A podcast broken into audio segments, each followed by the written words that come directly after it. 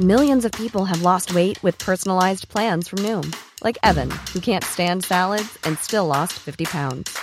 Salads, generally, for most people, are the easy button, right? For me, that wasn't an option. I never really was a salad guy. That's just not who I am. But Noom worked for me. Get your personalized plan today at Noom.com.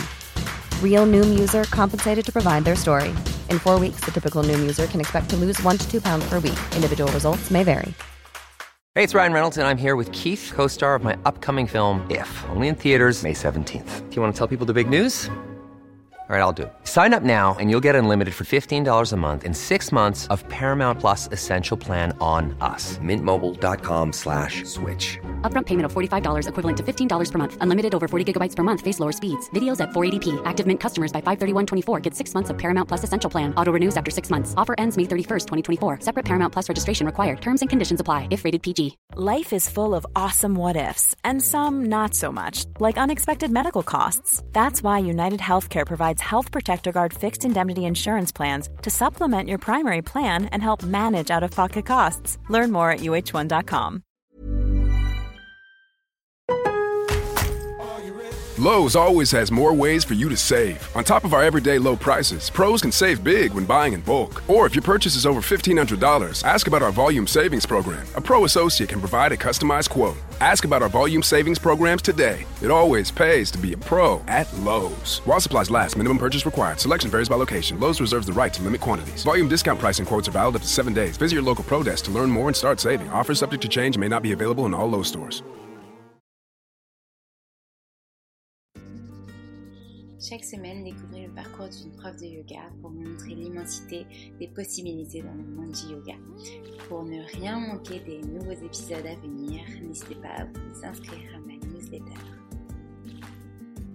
Si vous voulez soutenir le podcast Le Yoga dans nos vies, n'hésitez pas à laisser un commentaire et des étoiles sur Apple Podcasts. Vous pouvez aussi m'envoyer des messages, euh, des questions, ça me fera très plaisir. Aujourd'hui, je suis ravie d'accueillir Linda qui va nous parler de son parcours entre voyage, yoga, méditation, ses livres et puis euh, tout ce que ça lui a inculqué. Je vous souhaite une bonne écoute. Hello Linda, je suis ravie de te retrouver aujourd'hui pour ce nouvel épisode du podcast Le Yoga dans nos vies où tu vas pouvoir nous partager ton aventure avec le voyage mais aussi le yoga à travers tout ce que tu as fait dans ta, dans ta belle vie. Bonjour, bah merci de m'accueillir hein, dans ce podcast et euh, pour partager ma vision euh, du voyage et ma vision du yoga, ma rencontre avec le yoga, parce qu'en fait le yoga, ça fait partie de mes rencontres euh, au cours de mes voyages. Et bah, pour présenter rapidement qui je suis, donc aujourd'hui je suis exploratrice, écrivaine. Et mais avant de venir à ça, j'ai eu une première vie. Euh, pendant dix ans, en fait, j'étais euh, dans une carrière militaire. J'étais officier euh, dans l'armée française, dans un premier temps dans l'armée de l'air, puis dans la gendarmerie nationale. Donc, on est très éloigné de ce monde du voyage et du yoga. Mais voilà, en fait, qu'est-ce qui m'a guidée dans cette carrière C'est que j'étais vraiment j'ai voulu, en fait, j'avais un désir d'action et d'aventure très fort. Depuis que je suis petite, je suis quelqu'un qui adore passer, euh, enfin une petite fille qui adorait passer du temps dehors et, qui cherchait, euh, voilà, j'ai toujours eu ce goût pour l'action, pour l'aventure, euh, pour les livres de voyage, Jack London, Alexandra David et puis les films comme Indiana Jones qui me faisaient vraiment ah. vibrer. mais vraiment et, et du coup et puis en plus j'ai un papa qui était pilote donc naturellement, ça m'a ouvert aussi à ces choses-là, déjà au monde du voyage. Et du coup, moi-même, j'ai décidé de devenir pilote, d'où le fait que j'ai intégré l'école des officiers de l'armée de l'air. Sauf que je n'ai pas pu devenir pilote parce que j'ai une scoliose. Euh, et là, euh, du coup, on m'a déclaré inapte. Et euh, d'où mon choix aussi de pas rester dans l'armée de l'air, où j'ai basculé pendant en, gendarmerie. Donc en fait, la gendarmerie, j'étais un poste de commandement pendant 4 ans. Donc, je commandais 150 gendarmes en sortie d'école. Je suis passée capitaine à 27 ans. Là, je demande plein de postes à l'étranger parce que voilà, j'avais quand même ce goût et déjà le goût du voyage. Enfin, je partais dès que je pouvais pendant les vacances, sauf que j'avais, je rêvais de travailler à l'étranger. Et, et, en fait, là, on m'affecte au ministère des Finances à Bercy. Donc, bien loin de, ah. oui. ce que j'avais envisagé. Et en fait, le déclic que j'ai eu, c'est que, en fait, à cette époque-là, bon, on imagine l'armée, c'est ultra cadré, ultra rationnel. En plus, je suis de formation scientifique, donc j'étais quelqu'un vraiment de très, très rationnel, très dans le mental, où j'étais complètement coupée de mes émotions. Et du coup, je m'écoutais pas et je savais qu'il y avait un truc qui allait pas, sauf que je refoulais complètement ce mal-être et ces questions qui, qui voulaient émerger, mais voilà, j'avais mis le couvercle. Et en fait, qu'est-ce qui fait que je m'ouvre tout d'un coup à, mon mal-être? Ben, C'est la mort de mon père quand j'ai 28 ans, où là, tout d'un coup, je suis confrontée à la souffrance parce que mon père vient de mourir, mais également, euh, je me rends compte que la vie, euh, la vie, euh, voilà, ça peut basculer du jour au lendemain et que si je veux vivre tel que je le veux, si je veux me sentir libre, ben, c'est aujourd'hui et, pas demain. Et donc, il faut que j'arrête d'attendre. Et du coup, là, il y a eu remise en question qui, mine de rien, a duré deux ans, parce qu'en plus, euh, à l'époque, j'étais mariée. Donc ça s'est soldé par un divorce, une démission, et puis euh, cette révélation euh, où je me dis assez, assez brutalement, je veux voyager, je veux écrire. Et en fait, ce que je me suis replongée dans la littérature, et là, je me suis dit, mais s'il y a d'autres personnes qui, avant moi, ont fait ça, bah, moi aussi, je suis capable de le faire. Et, plutôt que de rêver, bah, je, vais réaliser, je vais réaliser mes rêves. Et je suis partie, donc à 30 ans.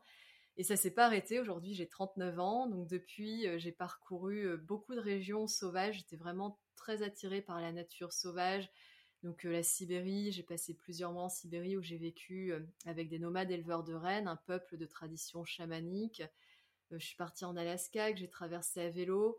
Après, j'ai une une grande période dans l'Himalaya où j'ai vécu euh, en tout un an avec des nonnes bouddhistes euh, dans différents monastères au nord de l'Inde, dans la région bouddhiste qui s'appelle euh, le Ladakh.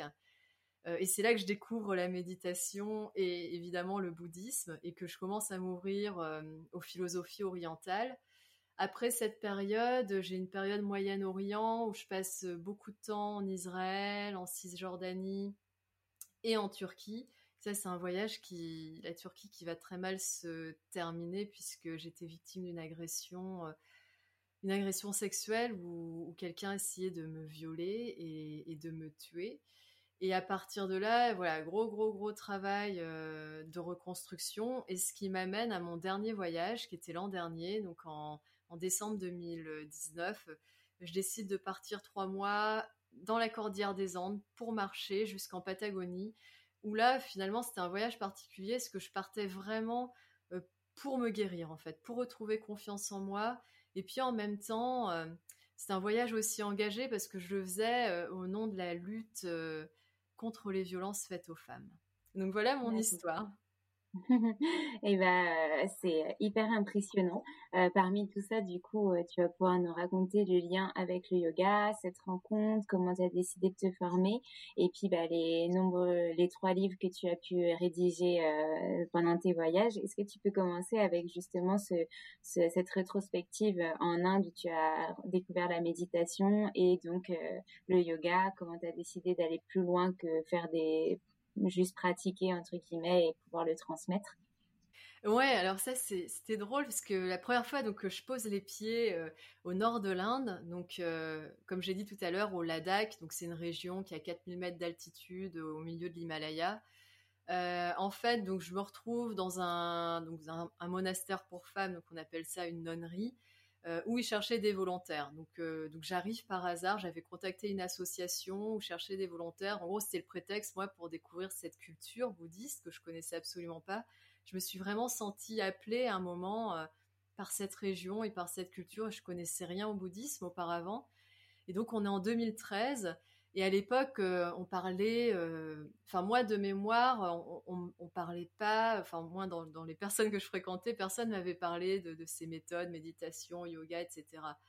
Et puis du coup, je le découvre de fait parce que elles, euh, qu'est-ce qu'elles font les nonnes toute la journée Elles prient et elles font aussi un peu de méditation. Sauf que, en fait, c'est drôle parce que quand j'arrive là-bas, pour pour eux, c'est inné, c'est, ça fait partie de leur culture. Et quand je commence à poser des questions sur euh, comment on médite, euh, là, il y avait un peu un gros blanc en me disant, bah, tu, tu t'assieds, tu fermes les yeux. Ok. j'ai essayé, je m'assieds, je ferme les yeux, mais ça marchait pas du tout. et en fait, moi, je me suis dit, c'est pas grave. En fait, ce que mon initiation, c'était plus par l'expérience que par un, savoir théorique. Du coup, je m'asseyais à côté d'elle et pendant qu'elle priait, elle récitait les mantras. En fait, ça durait pendant des heures. Hein. Elle prie pendant 5-6 heures tous les jours. Donc, je m'asseyais, j'écoutais, je me laissais bercer par, euh, par les mantras. Puis après, j'étais vraiment intégrée à la vie quotidienne qui est euh, s'occuper du monastère, aller chercher l'eau parce qu'il n'y a pas d'eau courante, faire des petits travaux euh, d'entretien, aller chercher du bois, etc., faire la cuisine, enfin vraiment très vie très proche de la simplicité. Et en fait, ce qui est drôle, c'est que c'est en rentrant en France que bah, du coup ça m'avait ouvert à cette culture-là où là finalement j'arrive bah, sur des bah, je commence à acheter des livres où je m'intéresse à la théorie qui, mine de rien, m'a permis d'aider, m'a permis de, de, m'aider en fait à, vraiment découvrir ce qu'était au fond la méditation, euh, toute la richesse, euh, tout, le savoir, toute la philosophie qu'il y a derrière euh, ces pratiques. Et puis à partir de là, donc ça, je t'ai dit, c'était en 2013. Je suis revenue deux fois en fait au nord de l'Inde. Donc en tout, j'ai passé un an dans différents monastères et notamment des nonneries de cette région-là.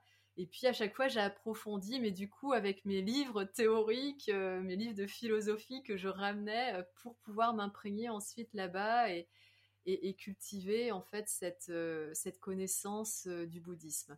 Et derrière, en fait, après, ça m'a ouvert, bah, je me suis intéressée à l'hindouisme. Et pour parler vraiment du yoga, à proprement parler, donc la pratique corporelle avec les asanas, c'était très récent parce que euh, donc j'ai donc je méditais depuis euh, six ans jusque l'an dernier, sept ans, truc comme ça. Et, euh, et, je décide de franchir le cap d'enseigner la méditation. Donc du coup là, je prends une formation pour voir, bah, pour formaliser comment devenir enseignant en méditation. Et c'est et donc là c'est un la formation que j'ai prise, elle est vraiment basée sur les enseignements hindouistes, non pas bouddhistes. Et euh, donc c'est une méditation avec le mantra. Et c'est là, en fait, on avait aussi des cours euh, en pranayama et en yoga. Et c'est là que je me suis dit... quoi comme formation, du coup? C'est une formation au centre Chopra, aux, aux États-Unis, en fait. Euh, formation de... En fait, c'est une méditation qui est très intéressante, qui est basée...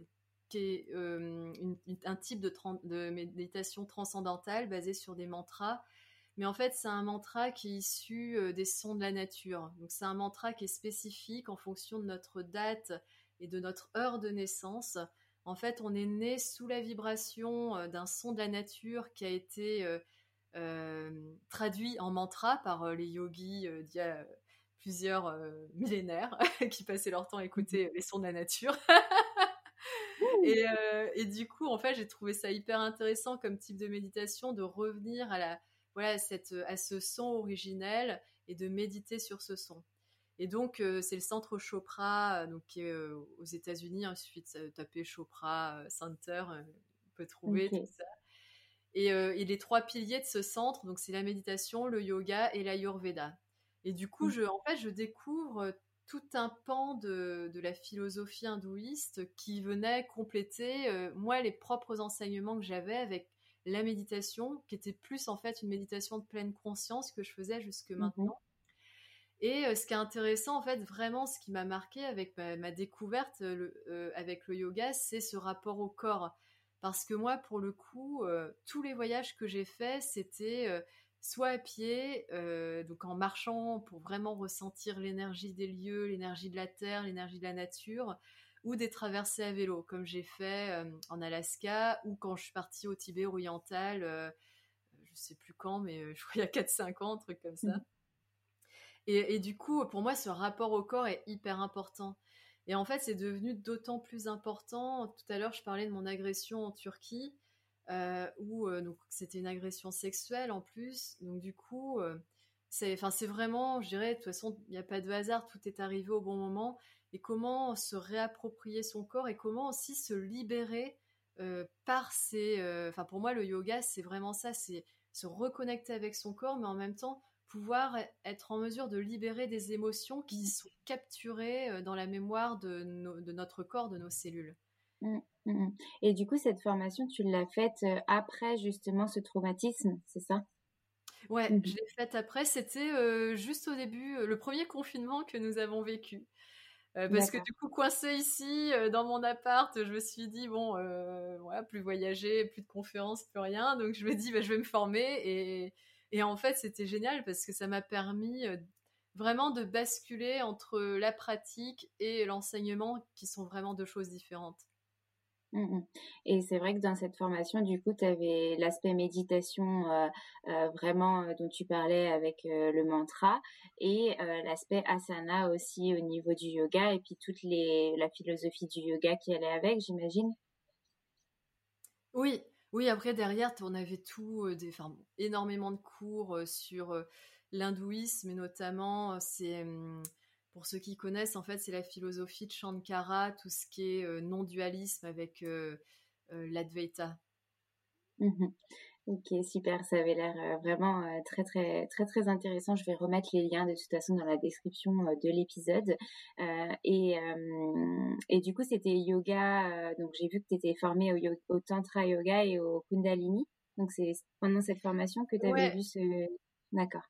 Alors, euh, en fait, ça, c'est la suite de l'histoire parce que. D'accord. Bon, euh, Ouais.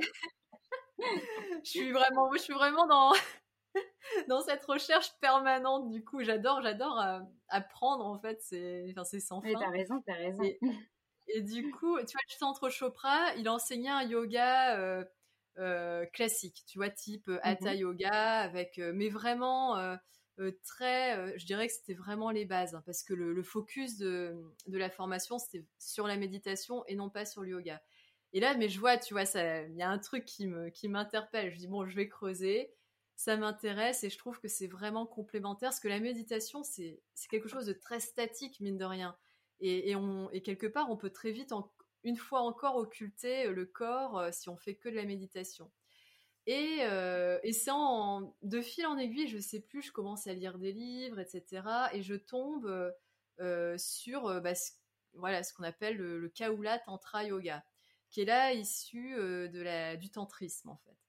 Et puis, et puis pareil, après je tombe sur le Kundalini, pareil, qui est issu du tantrisme. Et en fait, il y a ces deux yogas donc, qui viennent de la même tradition, donc du tantra, qui vraiment m'interpellent parce que quand je commence à lire des choses sur le tantra, je me rends compte que il y a un des, une des matières en fait qui est enseignée dans le tantra, c'est tout ce qui est lié à la sexualité, mais c'est pas que ça, quoi, parce qu'en fait souvent on restreint le tantra à ça.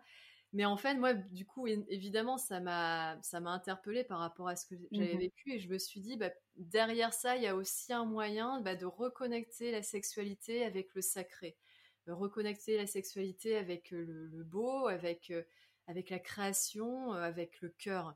Les choses, euh, je pense, qui, qui on n'en parle absolument pas et je pense qu'elle est la source de beaucoup, beaucoup de problèmes aujourd'hui dans, dans, le monde entier, malheureusement. On a complètement mmh déconnecté euh, la sexualité de sa source, en fait.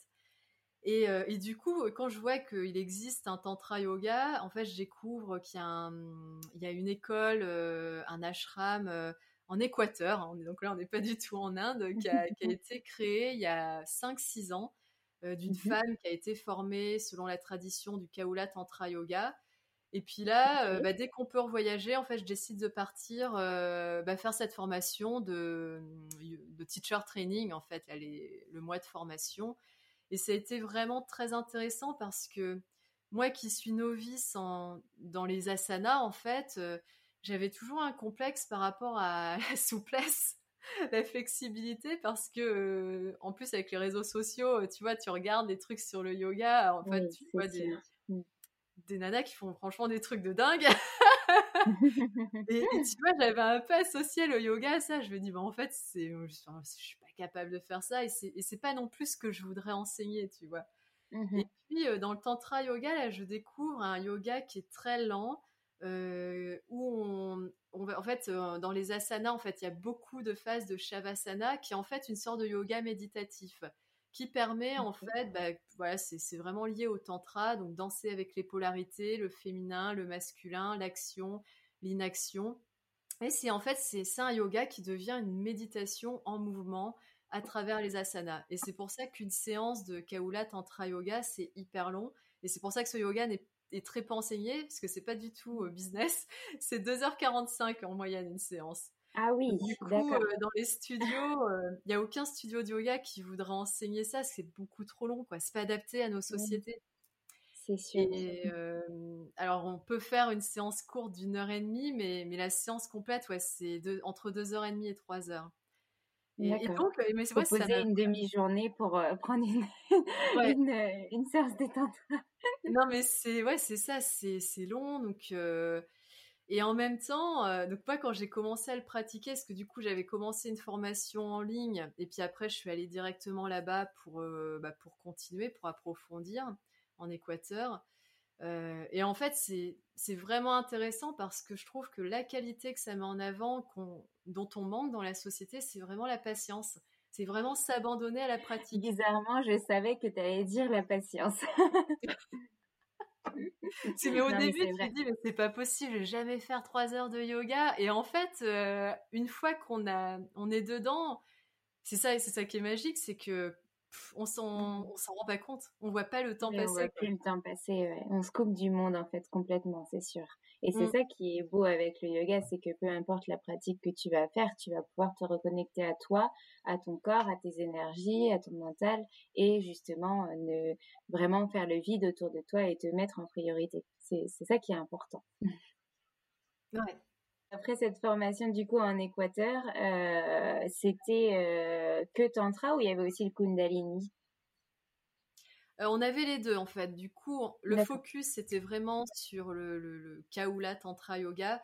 Mais en fait, euh, bah, comme hum, l'école est vraiment basée sur le tantrisme, on avait aussi ces cours de Kundalini. Mais ça que je pratiquais aussi depuis un moment. Et, euh, et je trouve ça vraiment complémentaire parce que tu vois, tu as ce Kaula Tantra Yoga qui est très lent, très méditatif et le Kundalini, on est là, euh, ouais, allez, on y va, l'énergie euh, à fond, quoi. Et je trouve que justement coupler les deux, euh, coupler les deux, en fait, était, enfin ouais, pour moi, en tout cas pour moi, évidemment, après on a chacun, ça, résonne différemment, mais, je trouvais que ça, ça correspondait parfaitement déjà moi à ma personnalité et à ce que je voulais transmettre. Donc du coup, je me suis, je me suis formée comme enseignante en Kundalini aussi. D'accord. Et donc ça, c'était en 2020, du coup. Oui, exactement. D'accord. Tout ça en 2020. Bah, c'était l'année riche. Ça, ça, fait beaucoup de choses finalement, euh, confiné, mais, mais quand même euh, beaucoup, beaucoup de projets. Et du coup, après ça, qu'est-ce que qu'est-ce que tu as mis en place? Tu as commencé à, à, enseigner ou enfin, tu es revenu du coup, euh, je suppose, en France? Comment ça s'est passé? Euh, ouais, alors je suis revenue en France il y a pas très longtemps. Je suis revenue en France il y a, c'était quand on est en mois d'avril, il y a trois mois en fait. Je suis revenue à peu près le 10 janvier, je crois. Et euh, alors après, le truc, c'est que moi, j'ai toujours mes activités en parallèle. Euh, mmh j'ai, écrit mon dernier livre parce que c'est vrai qu'on n'en a pas parlé. Donc en parallèle de ces voyages, j'écris. Et, et en fait, donc mon dernier livre, il est sorti début mars. Donc là, c'est vrai que autant j'étais, je suis rentrée de toutes ces formations avec cette envie d'enseigner. Euh, donc j'ai en fait j'ai euh, j'ai créé un programme que j'avais offert gratuitement d'une semaine que j'avais appelé Love Power euh, pour transmettre déjà, ce qui m'a vraiment confirmé. En fait, j'ai voulu tester un peu ma méthode entre guillemets, le fait de combiner le, Kaula Tantra le Kundalini, la méditation. En fait, c'est différents savoirs que je suis allée piocher bah, voir comment, comment je me sentais dans la transmission et comment c'était perçu aussi. Mmh. Et du coup, ça m'a vraiment conforté dans ce que je voulais faire. Ça m'a permis aussi d'affiner certaines choses. là, tu vois, depuis deux mois, là, je suis en pleine promotion de mon dernier livre. Et du coup, en parallèle, bah, là, je suis en train de monter des programmes que, que je fais en ligne, en fait. Donc, du coup, j'ai vraiment hésité, tu vois, entre donner des cours en ligne et monter des programmes, parce que c'est un peu deux, deux choses différentes. Mais comme tu vois, j'ai des activités en parallèle où je suis pas 100% du temps euh, enseignée, euh, que ce soit le yoga, la méditation, du coup, euh, je trouvais que l'idée de faire des programmes avec une partie de vidéos qui sont préenregistrées et une partie de direct permettait moi de d'être présente, mais de me dégager quand même du temps pour mes autres activités. Et donc en fait, ces programmes, j'ai appelé ça les ateliers du feu parce que voilà, le feu, l'énergie de la transformation, et c'est vraiment ce que, ce que je veux. Et ils seront disponibles, je pense, dans deux semaines. Euh, enfin là, on est, on est qu'en fin avril, donc ouais, mi-mai, euh, mi-mai, fin mai, quelque chose comme ça. Super. Donc euh, du coup, quand ton épisode sortira, euh, tes programmes seront déjà disponibles. Ton, ton, épisode sortira à peu près en juin. Donc euh, comme ça, au moins, les gens pourront tout de suite aller voir. Et on a hâte de les découvrir. C'est super parce que c'est vrai que c'est un format qui fonctionne bien, vu qu'on ne sait pas trop vers où on va aller, où on va être confiné, où est-ce qu'on aura le droit de, de, partir en voyage, ou est-ce que voilà. Mm. Ça permet aussi de pratiquer un petit peu n'importe où ces petits programmes avec des vidéos du coup qu'on peut charger. Et puis en même temps d'avoir euh, des fois euh, euh, à, certains moments qui sont programmés de pouvoir te voir en live et de pouvoir pratiquer avec toi. Donc c'est génial de mettre ça en place de cette manière là hâte de les découvrir en tout cas. Euh, Est-ce que du coup tu peux nous parler de cette partie euh, écrivaine, parce que tu as, trois livres à ton actif, donc est-ce que tu peux nous en parler? Comment ça s'est passé? Comment tu as commencé à écrire? Euh, Tu en as parlé un tout petit peu au début, donc euh, vas-y, dis-nous. Ouais, l'écriture, euh, c'était vraiment euh, ma volonté de m'exprimer déjà et de transmettre parce que euh, assez rapidement, hein, vraiment quand il y a eu le voyage, j'ai vraiment associé le voyage et l'écriture, je, voulais transmettre. Et le premier livre que j'ai écrit, donc euh, ça m'a mis du temps entre, vouloir et, écrire. Euh, l'écriture, c'est un vrai apprentissage aussi. Pas tant dans l'écriture, mais savoir quelle histoire je voulais raconter. Et puis, ouais, et en plus, comme c'est autobiographique, c'est se livrer. Euh, parce que euh, en plus moi je voulais c'est pas que du récit de voyage. En fait le premier livre en l'occurrence c'est le récit de mon changement de vie. Donc euh, c'est ma vie d'avant la mort de mon père et, ce premier voyage que j'ai fait en Sibérie en Alaska. Et mais c'est vrai que moi même si je lis des récits de voyage ouais, je voulais pas juste écrire comment un peuple vit. Je voilà je suis pas ethnologue ou quoi que ce soit. Donc donc en fait j'aime j'aime je voulais raconter mon histoire pour montrer aux gens voilà, vraiment mon changement, pourquoi j'ai changé, et plus que le voyage, c'est la quête de sens. Euh, qui suis-je? Quel est le sens de la vie? Comment je, donne du sens à ma vie? Ça, c'est l'histoire de ce premier livre. Et ce qui fait qu'à un moment, il fallait que je me livre, euh, voilà, notamment euh, la relation que j'avais avec mon père, la, souffrance que j'ai éprouvée après mon père, la souffrance aussi que j'avais à l'époque, j'étais mariée, donc dans dans mon mariage, qui était quelque chose qui allait bien, mais et sous tout rapport, euh, voilà, c'était la réussite sociale euh, en extérieur, mais en fait, il y avait un profond malaise intérieur. Et mettre les mots là-dessus et se dire que c'est ça qui est difficile dans l'écriture autobiographique, se dire qu'à un moment, bah, une fois que le livre il est publié, euh, tout le monde va découvrir ça. Ça a été vraiment un gros travail intérieur de, de sincérité avec soi en fait. Euh, et d'introspection. Et ça, c'est vraiment génial euh, parce que donc mmh. mes trois livres sont autobiographiques. Hein, et, euh, et c'est quelque chose que je conseille. tu vois, je parlais de reconstruction tout à l'heure par rapport à, à l'agression que j'ai vécue, mais je pourrais en parler aussi par rapport à mon premier livre hein, où il y a eu le deuil de mon père à, traverser. En fait, l'écriture autobiographique a un côté aussi thérapeutique parce que, bah, comme ce qu'on va faire quand on est face à un psy, bah, à un moment, on, se livre euh, au livre, quoi. on se livre au livre, ouais, c'est, le cas de le dire. Euh, et, et, ça permet aussi, surtout, de faire ce travail introspectif euh, où moi, ça m'a permis de, ouais, de savoir finalement pourquoi je suis partie, en fait, voilà, de faire ma, propre analyse. Et, et, du coup, voilà, c'est vraiment, c'est beaucoup plus que des livres de voyage. À chaque fois, c'est Bien sûr, il y a le voyage en toile de fond parce que c'est ce que j'aime, c'est ce qui me caractérise. Euh, je suis quelqu'un qui aime le mouvement, qui aime la découverte. Euh, et puis j'aime par-dessus tout euh, le rapport à la nature et ce que la nature m'apporte. Mais derrière ça, en fait, c'est l'exploration intérieure. Et c'est pour ça que quand je parle d'être exploratrice, pour moi, c'est, enfin, on est tous, en fait, on a tous cette part d'explorateur à partir du moment où on va chercher à l'intérieur de soi. Euh, et, donc, tu vois, donc il y a ce premier livre, donc il y a cette base, c'est mon changement de vie. Le deuxième livre, euh, c'est quand j'ai traversé Israël euh, à pied, où là, en fait, c'est vraiment, il y a le côté très spirituel, le rapport au divin. Le, en fait, il y a eu cette grande traversée du désert qui a duré trois semaines, où à un moment, j'ai vraiment senti, sans mettre les mots dessus, et c'est après, justement grâce à l'écriture, que j'ai compris que en fait j'avais vécu une sorte d'élévation de la conscience qui s'est passée là-bas, où les énergies sont extrêmement fortes. Hein. C'est une terre où il y a une histoire. Autant c'est un tout petit pays, autant c'est une histoire qui a des siècles des siècles des siècles des milliers de pages décrites sur, sur ce petit bout de terre.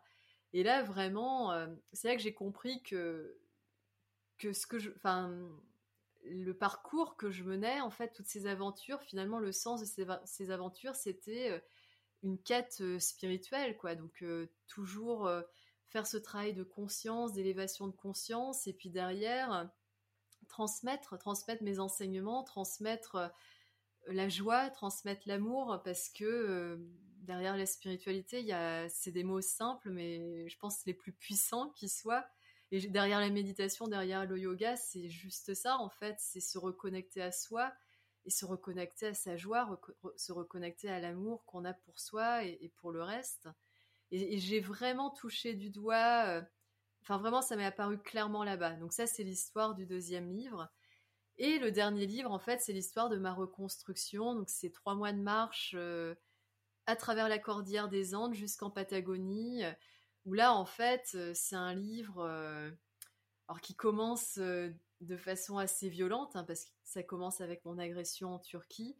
Euh, mais en même temps, euh, voilà comment trouver la force euh, de se refaire confiance, comment j'ai pu renouer avec mon intuition, me réconcilier avec mon corps. Tu vois, on parlait du corps, et c'est là vraiment que j'ai vu que, bah voilà, le, corps, autant le mental, voilà, on pense aller mieux, mais le corps, de toute façon, à un moment, il nous dit, bah non, ça va pas. J'avais et j'ai toujours, hein, c'est pas juste en, là, ça fait deux ans. Mais voilà, je sais qu'il y a un gros, gros, gros travail de libération émotionnelle qui passe par le corps. Et là-dessus, enfin, autant il y a eu cette marche qui a été très, très importante pour moi, mais, je trouve que le yoga est fabuleux là-dessus parce que on va travailler sur, sur ces blocages. On, on, touche du doigt les blocages au plan physique qui sont juste en fait des blocages émotionnels. Mmh. Et d'ailleurs, euh, c'est intéressant ce que tu dis par rapport au lien entre euh, blocage émotionnel et blocage physique, parce que euh, tous nos blocages émotionnels finalement se traduisent dans notre corps. Souvent, on dit j'ai mal au dos, des choses comme ça. Mmh. Effectivement, la colonne prend tout, tout, toutes nos, nos, tous nos ressentis, toutes nos émotions. Et les gens qui ont mal au dos, en effet, ça se traduit aussi souvent par des traumatismes émotionnels ou des, des choses qui vont moins bien à l'instant T dans leur vie, etc. Donc c'est hyper intéressant de le voir aussi dans la pratique du yoga, savoir qu'il n'y a pas forcément que les asanas dans cette pratique, qu'il y a plein plein d'autres choses comme justement la méditation, les pranayama, les mantras. il y a plein plein de, choses qui peuvent nous guider avec le yoga et c'est c'est un grand mot qu'on met derrière en fait une une euh, un développement personnel qui va nous accompagner tout au long de notre quotidien. Ouais, ouais complètement. C'est euh, euh, c'est un outil. Et moi, quand j'ai découvert ça, en plus, tu vois, comme je t'ai dit tout à l'heure, euh, j'étais, euh, quand j'ai voulu euh, devenir pilote dans l'armée de l'air, donc ils ont détecté une scoliose qui est assez importante. Hein. Ma scoliose, elle fait plus de 20 degrés. Elle faisait 23 degrés de mémoire. donc c'est énorme hein, quand tu prends les mmh. radios. j'ai vraiment le dos tordu, quoi.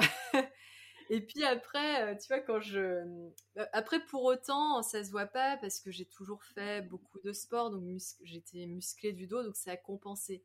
Mais ma scoliose était là. Et en fait, après, quand je, quand, ouais, quand j'ai découvert le yoga, j'ai commencé à lire des rapports euh, scientifiques, enfin, tu vois, des études scientifiques, parce que j'avais un peu peur par rapport à ma scoliose, par rapport à la souplesse du dos. Et en fait, je me suis rendu compte que le yoga était en gros la méthode qui permettait de rectifier les problèmes de dos, quoi, et notamment des scolioses. Et il y a des histoires hallucinantes euh, sur euh, des scolioses qui ont été réduites de moitié. Et tu vois, je, et, moi je me suis dit, mais quand j'avais 20 ans, il y a personne qui a été foutu de me dire ça, alors que finalement, une pratique, euh, ne serait-ce que pendant un an, aurait permis en fait de, de, quasiment résorber ce problème. Et, et c'est pour ça qu'il faut en parler aujourd'hui, quoi, parce mmh. que mmh.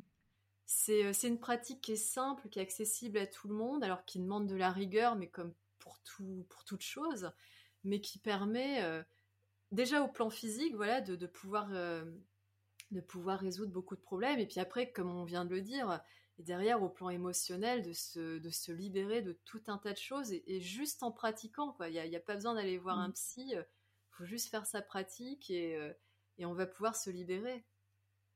C'est super beau ce que tu dis, c'est magnifique euh, de pouvoir voir euh, tout ce que le yoga peut nous apporter et de le mettre en lumière comme ça, donc déjà par l'aspect physique au niveau de, ta scoliose en donnant cet exemple-là, et puis euh, l'émotionnel. C'est vrai que effectivement, je pense que, le yoga peut résoudre vraiment beaucoup de choses émotionnelles, et comme tu le dis, c'est très bien de se faire accompagner par des psychologues, etc., qui sont formés pour, et, et voilà, mais le yoga peut aussi en grande partie nous accompagner et, parfois on, ne le sait pas en fait et on ne le sait peut-être pas assez. Donc euh, merci d'avoir refait ce, point. Euh, est-ce que tu, euh, tu as d'autres projets que, que tu aurais dont tu aurais envie de nous parler, que tu aurais envie de lancer, d'autres choses aussi qu'on n'aurait peut-être pas forcément abordé dans, l'épisode jusque là? non, je pense qu'on a fait le tour.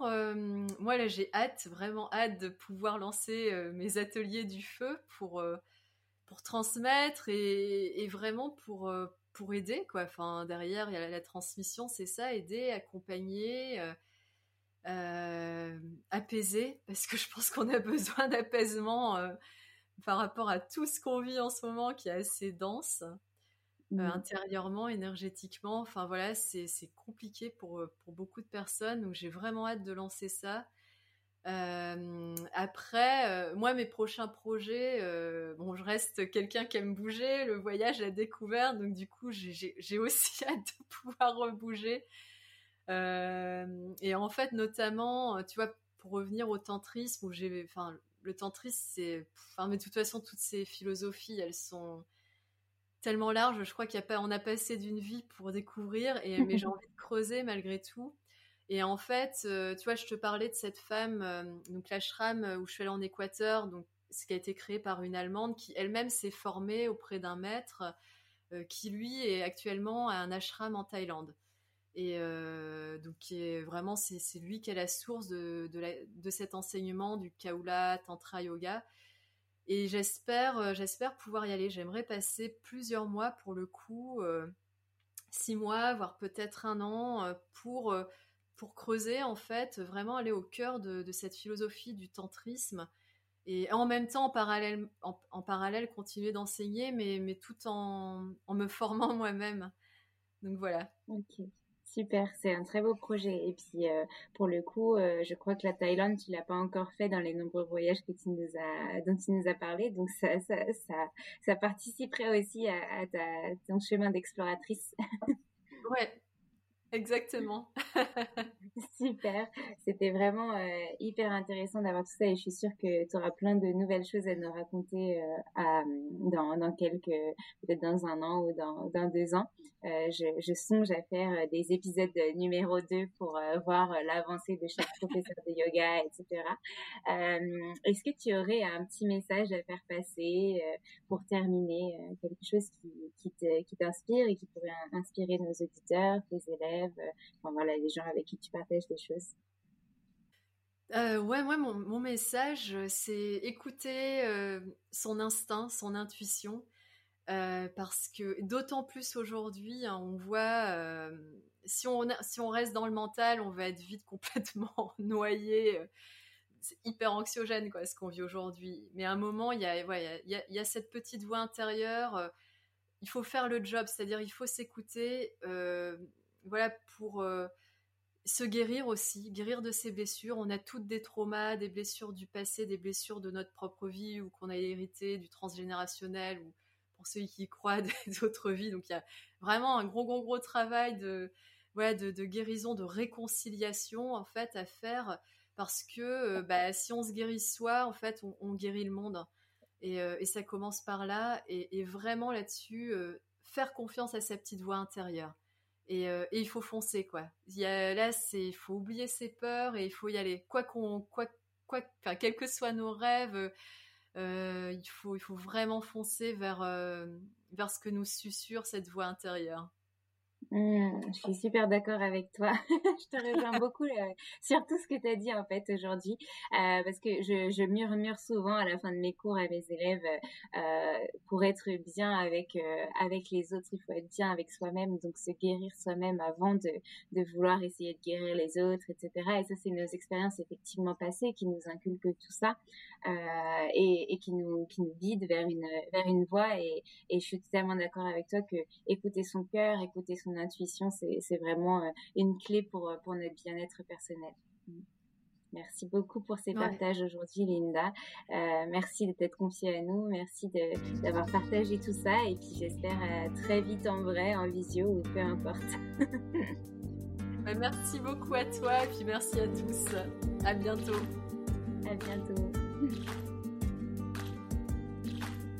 N'oubliez pas que vous pouvez contribuer au développement du podcast grâce à la page Tipeee créée pour que vous puissiez faire des dons en échange de contreparties chaque mois, comme par exemple des e-books, des cours de yoga avec des invités, des vidéos ou encore des épisodes sur des thèmes précis avec des invités ou bien tout à la fois. Le lien est dans ma bio sur Instagram et je le remettrai en description. Merci d'avance pour votre contribution à faire grandir le podcast des yoga dans nos vies. À bientôt!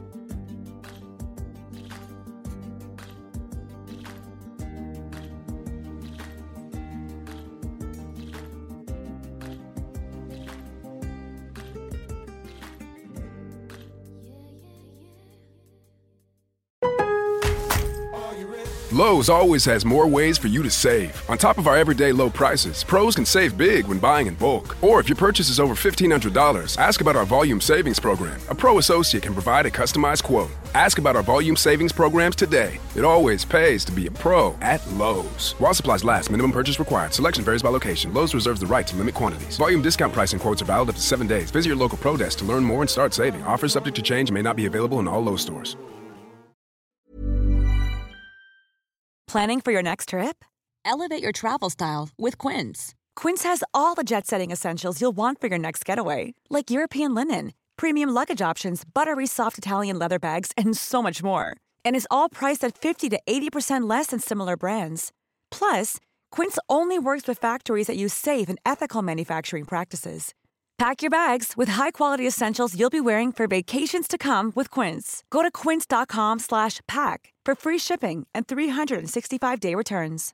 Imagine the softest sheets you've ever felt. Now imagine them getting even softer over time. That's what you'll feel with Bowl and Branch's organic cotton sheets. In a recent customer survey, 96% replied that Bowl and Branch sheets get softer with every wash. Start getting your best night's sleep in these sheets that get softer and softer for years to come. Try their sheets with a 30-night guarantee. Plus, get 15% off your first order at bowlandbranch.com. Code BUTTERY. Exclusions apply. See site for details.